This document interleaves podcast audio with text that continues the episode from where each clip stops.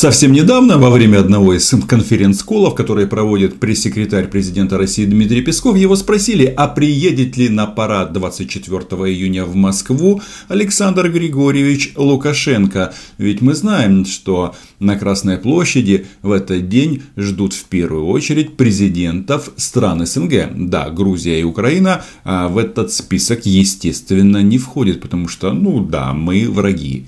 А вот белорусы и Александр Григорьевич, он кто? Я посмотрел его последние заявления, и получается, что в Александра Григорьевича вселился Петр Алексеевич Порошенко, потому что сейчас, по сути, а, Лукашенко прямо заявляет о том, что Путин хочет его свергнуть, а сама Россия намерена поглотить Беларусь, в первую очередь военным путем.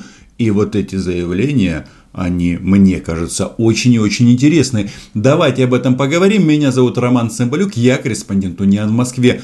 Подписывайтесь, ведь здесь мы называем вещи своими именами. Возможно, вот эта риторика из Минска, она связана с тем, что у Лукашенко своя история с обнулением. Ну, как бы это параллель условная, потому что Александр Григорьевич 9 августа будет переизбран, ну, назначен, переизбран. Очень сложно здесь разобраться. Но, в общем, а, займет пост главы белорусского государства шестой раз. Этот же портфель никому не дается навечно, в том числе и мне. Меня избирает народ – вас назначает президент. Все по Конституции. И Владимир Владимирович тоже а, отставать не намерен, потому что а, после обнуления, которое будет совсем скоро, он официально сможет баллотироваться на 6 сроков в совокупности. Да, появились какие-то недовольные и прочее, они будут всегда, но что такое новое протестное движение? Это годы. Его нет, но они не хотят себя связывать с радикальной оппозицией, которая всегда воевала с нами на площадях. Возможно, что такая лексика, такие формулировки и определения как раз связаны с тем, что не всем в Беларуси э, нравится вот такое э, положение дел. И многие, очевидно, могли и устать от несменного белорусского лидера. Но что говорит по этому поводу Лукашенко? Кто, внимание, а, собирается собрать или создать, или свистнуть, чтобы вышли на улицу люди, и получился белорусский Майдан. На Комаровке развернули бел-червоно-белый и европейский флаг. И те, кто сегодня финансируется за счет российских олигархов, четко поняли, что на деньги российских олигархов они к власти ведут вот эту отмороженную так называемую радикальную оппозицию в Беларуси. Кто ведет? Российские олигархи? Подождите, подождите. Но мы же знаем, что олигархи в России есть. Или обеспеченные люди, предприниматели. Но дело в том, что вряд ли кто-то из них будет эм, вершить такие делишки в соседних странах не согласовав это с Кремлем. А получается это, что Александр Григорьевич лично обвиняет Владимира Владимировича, что тот хочет его подвинуть с главного поста Республики Беларусь. На этом мероприятии Лукашенко представил нового премьера и э, огласил кадровые изменения в белорусском правительстве. Но почему-то камней, которые были брошены в сторону Москвы, было ну уж слишком много. Действительно пришли и за чьи-то деньги, а вы видите, за чьи деньги они хотят перевернуть страну, дестабилизировать обстановку. Так вот, запомните вы и все, кто меня услышит, страну они не получат. Они, в смысле российские олигархи, не получат страну. А это что значит? Владимир Владимирович не получит Беларусь. Ничего себе, вот тебе и союзное государство. Мы ее два с лишним десятка лет, собирая крохи, создавая вот эту вот цветущую страну, делали не для того, чтобы они приватизировали эту страну и пустили по миру этих бедолаг, которые всегда под плеткой ходили – мы им не позволим разделить Беларусь, как это было в 1939 году. Под Минском граница была западная, нам досталась страна, мы создали первое государство независимая, суверенная. Ничего себе! Вообще-то вот это очень такой мощный шаг и сигнал к тому, что еще чуть-чуть, еще немножко и появятся белорусские фашисты. Что было в 1939 году? Кто разделил Республику Беларусь и Европу?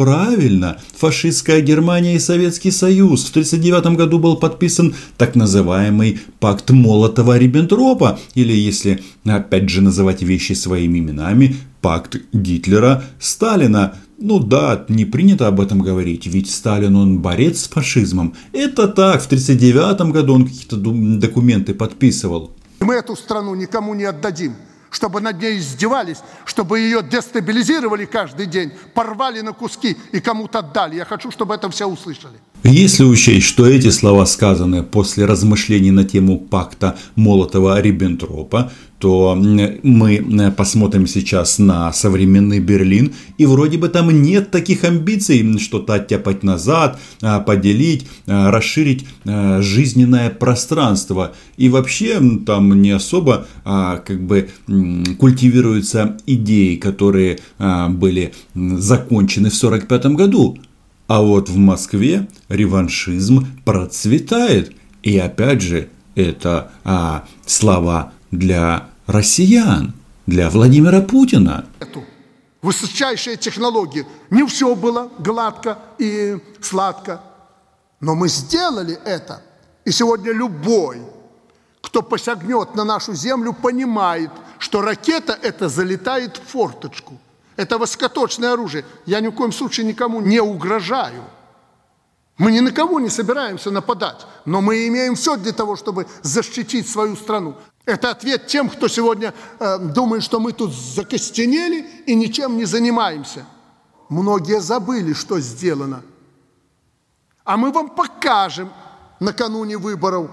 Мы создали свою страну, где могут жить наши дети. Сегодня момент тот, когда отстоять ее надо. Надо. Как вам такое? Давайте посмотрим, кто э, ставит под сомнение белорусскую государственность. Кто э, сосед э, Республики Беларусь? Украина? Да нет, мы как бы очень даже неплохо относимся к белорусам и белорусскому государству. И вообще Лукашенко является для многих украинцев чуть ли не примером. Ну да, так очень часто бывает, когда люди особо ничего не знают о соседней стране, но вот эти вот отголоски, вот этот вот имидж крепкого хозяйственника, многим украинцам нравится. И, кстати, вот это вот э, заявление Лукашенко, оно даже попало в тренды украинского Ютуба. А кто еще? Поляки? Ну, страна большая, мощная, со своими амбициями. Но они занимаются там и мягкой силой, и у них телеканал Белсат, если я не ошибаюсь. Но хотят ли они откусить кусок Беларуси? Вроде бы такого нет, никто не размышляет в концептах от можа до можа. Ну и дальше а, Латвия и Литва. Тоже государства небольшие. А кто у Республики Беларусь сосед а, на востоке? Точно такой же, как и у нас. И Александр Григорьевич говорит о том, что его ракеты, которые он покажет перед выборами, залетают в форточку. Надо было бы еще добавить форточку бункера. Надо защитить. Вы видите, что нас на части разрывают. Единственная постсоветская страна, которая не видела горя. Возможно, многие белорусы с этим тезисом не согласятся, потому что внутренняя политика, она в каждой стране своя и своеобразная. Я в это не вмешиваюсь. Но о чем дальше нам вещает Александр Григорьевич? И некоторым белорусам кажется – что это где-то далеко Украину разрушили? Идет война, там от, оттяпали часть территории. Ну, во-первых, не разрушили, Александр Григорьевич, а оккупировали 7% нашей территории. И не разрушили кто-то непонятно кто. Вы, Александр Григорьевич, знаете об этом и не просто так рассказываете нам о своих ракетах, которые должны залетать в форточку. Ну, я от себя добавляю форточку бункера, потому что, ну, я вот э, уверен, что бы ни происходило, ни один украинский солдат никогда не переступит с оружием в руках Украино-белорусскую границу, разве что, ну, например, на проведение совместного парада или какие-нибудь э, мероприятия, которые проводятся по приглашению где-то далеко там Молдова, которую разделили напополам, Приднестровье и западная часть. Молдова разделили. А кто же разделил Молдову? Эм, чей военный контингент находится в Приднестровье? Опять Российской Федерации. Это что получается? А Александр Григорьевич пугает или, может быть, даже не пугает, а объясняет белорусам на примерах российского вторжения на постсоветском пространстве, что он круче, чем другие. Я, а, с точки зрения внутренней политики, эту ситуацию вообще не разбираю. Но примеры какие? Это получается, что ваш э, главный союзник по союзному государству является государством-агрессором, который напал на многих соседей и теперь грозит Республике Беларусь. Я даже не знаю, нужны ли такие союзники. Забыли, как в Литве воевали с боем, отстаивая независимый суверенитет в свое время, в советские времена при Горбачеве. Забыли, что сегодня полыхает еще Кавказ, что армяне с азербайджанцами воюют, не могут договориться. Забыли о том, что Грузия потеряла почти треть своей территории. Сначала Абхазию, потом Южную Осетию. Азербайджано-армянский конфликт имеет э, долгую предысторию. А, давайте его тоже рассматривать в данном контексте не будем. А вот Грузия – кто же отжал Южную Осетию и Абхазию? Чьи там войска находятся? Опять российские. Ну, просто как в Крыму, просто как э, в Донецке и в Луганске, просто как в Молдове. Это что такое? Получается, Александр Григорьевич а, прямо заявляет, что только он может спасти а, белорусское государство от этого старшего брата. Хотя, если он себя так ведет, он точно брат. Он, скорее всего, оккупант. Мы этого не пережили, поэтому мы этого понимать не хотим. Некоторые. Но так мы напомним. Но если уже откровенно говорить и оценивая пройденный этап, следует признать, что результаты объективно могли бы быть лучше. Время и возможности для этого – были. Я, конечно, не белорус, но понял, что Александр Григорьевич хотел донести простую мысль, что голосовать в любом случае нужно за него. Эм, ну, кажется, и выбора особо нет, но тем не менее голосовать нужно за него, потому что если не он, то, соответственно, может, э, могут начаться боевые действия, вторжения и так далее, и так далее. И Александр Григорьевич нам говорит, что не все он сделал за эти годы. Пожелаем успехов! А, доделать начатое. Мы не можем даже от братской России зависеть на 50-55%. Мы должны диверсифицировать рынки. Мы определились. Ближняя, дальняя дуга, новые страны. Решения приняты, нужны подвижки. И очень серьезные. Что же это получается? На российские олигархи хотят сместить Лукашенко. Он вооружается, потому что хочет попасть в форточку. А российское государство, оно вроде бы и брат, но нужно диверсифицировать рынки сбыта. А почему? Потому что эти рынки в любой момент могут закрыться. И мы об этом прекрасно, очень часто слышим в новостях, что россияне воспитывают белорусов как раз именно а, тем, что закрывают доступ на свой рынок. И да, это, кажется, единственное, что осталось у Российской Федерации. Для многих, конечно, это чувствительно, потому что российский рынок, понятно, он очень большой, и здесь торговать и работать выгодно, но как бы э, разве это модель вот этих вот союзнических а, отношений э, между странами, которые входят в интеграционное объединение, где вообще-то зона свободной торговли. Вы можете представить, чтобы в Европейском Союзе одна страна вводила какие-то заграждительные пошлины против товаров другой страны? Но это нереально. А здесь они как бы вроде бы пытаются построить свой аналог Европейского Союза, но в случае чего э, русский Мишка сразу э, закрывает э, доступ, да, закрывает кран. Составляющая, экономическая составляющая, зона ответственности нашего правительства. В этой сфере нельзя допустить ни малейшей потери национальных полномочий. Все решения, влияющие на судьбу Беларуси, должны приниматься только внутри страны и нами. Ого, я вам напомню, что Беларусь входит в Евразийский экономический союз, и там есть Евразийская экономическая комиссия, там аналог Еврокомиссии в Брюсселе, и туда отдаются наднациональные органы, есть еще ДКБ, и вообще Республика Беларусь входит во все э, интеграционные э, объединения на постсоветском пространстве, а получается, Александр Григорьевич говорит, не-не, мы под эту дудку а, петь не будем. А кто там самый главный? У кого самая длинная труба? Ну, правильно, у россиян.